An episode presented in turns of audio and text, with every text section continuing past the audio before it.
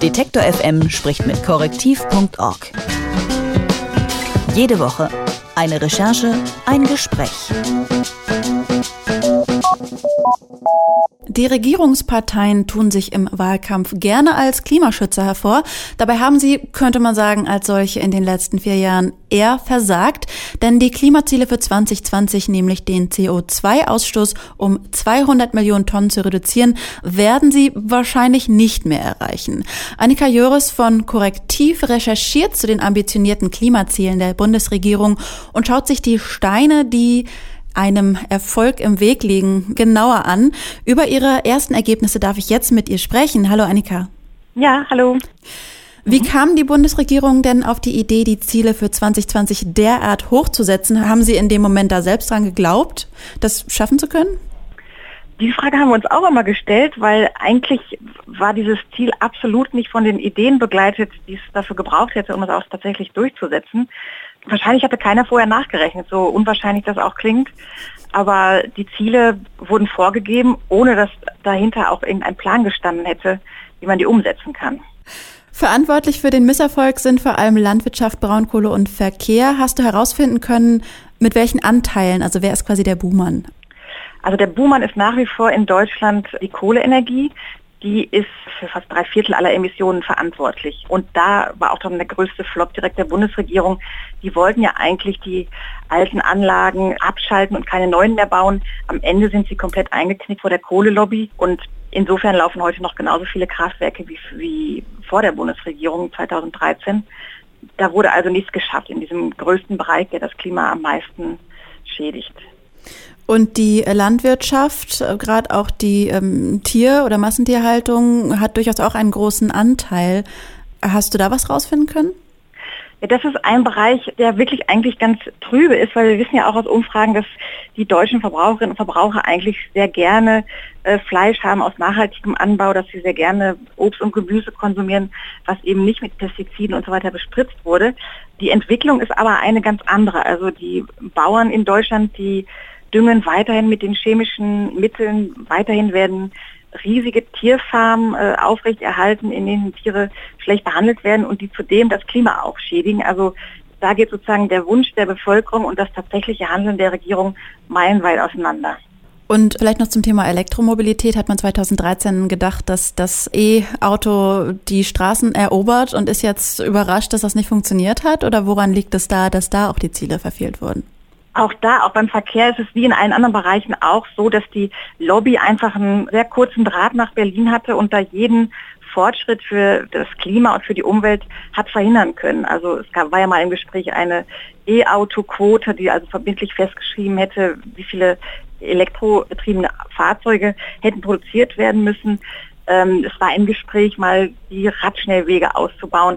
All die Dinge, die sozusagen den Verkehr eingedämmt hätten und äh, ja, umweltverträgliche Fortbewegungsmittel gefördert hätten. All das ist nicht passiert, auch weil der Verkehrsminister Dobrindt sehr eng äh, mit den Autoherstellern verbandelt ist und auf die Bedürfnisse von Fußgängern, Radfahrern oder überhaupt von Bürgern, die in sauberer Luft leben wollen, nicht gehört hat. Kann man also zusammenfassen, das Scheitern des Klimaschutzes hängt äh, mit den wirtschaftlichen Interessen und äh, Lobbyismus zusammen. Also quasi ähm, heute gute Wirtschaft und dafür morgen einen zerstörten Planeten. Oder wie würdest du das beschreiben? Ja, das ist eine sehr, sehr treffende Zusammenfassung. Also wir vom Korrektiv haben bei dieser Recherche immer wieder gesehen, da wo Klimaschutz nicht wehtut, also beispielsweise bei der Gebäudesanierung, da findet der statt. Also wenn das alle gut finden, auch die Wirtschaftspartner, dann wird ein bisschen das Klima geschützt. Und da, wo die Produktion ein bisschen runtergefahren werden müsste, wo Einschnitte in der Wirtschaft gemacht werden müssten, da passiert absolut nichts beim Klimaschutz. Und insofern ist das absolut zum Scheitern verurteilt, wenn die Regierung nicht sich wirklich mal vornimmt, den Alltag und die Politik zu ändern für den Klimaschutz. Denn ohne das wird es nicht gehen. Gute Aussichten bietet uns ja Bundesumweltministerin Barbara Hendricks. Sie hat angekündigt, mit der neuen Legislaturperiode geht auch eine offensivere Klimapolitik los. Warum muss das essentiell wichtige Thema jetzt immer noch warten?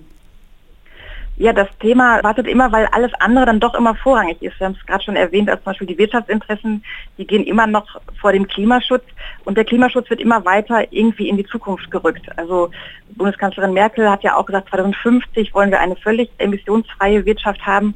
das ist so weit weg, da kümmert sich heute kein Mensch drum. Und insofern werden die Ziele immer weiter verschoben und im Hier und Jetzt, wo was passieren müsste, findet absolut nichts statt. Kann man den Parteien denn ihr Engagement für den Klimaschutz überhaupt noch abnehmen, frage ich mich da. Also nach unserer Recherche haben wir gesagt, nee, das ist absolut nicht mehr abzunehmen, dass sie diese Ziele tatsächlich verfolgen. Und wir haben auch bei der Recherche Personen gehört, die in den Ministerien beschäftigt sind und die sagen, ja, viele Minister sagen, ja, wir kümmern uns da jetzt erstmal nicht drum, das ist nicht so wichtig.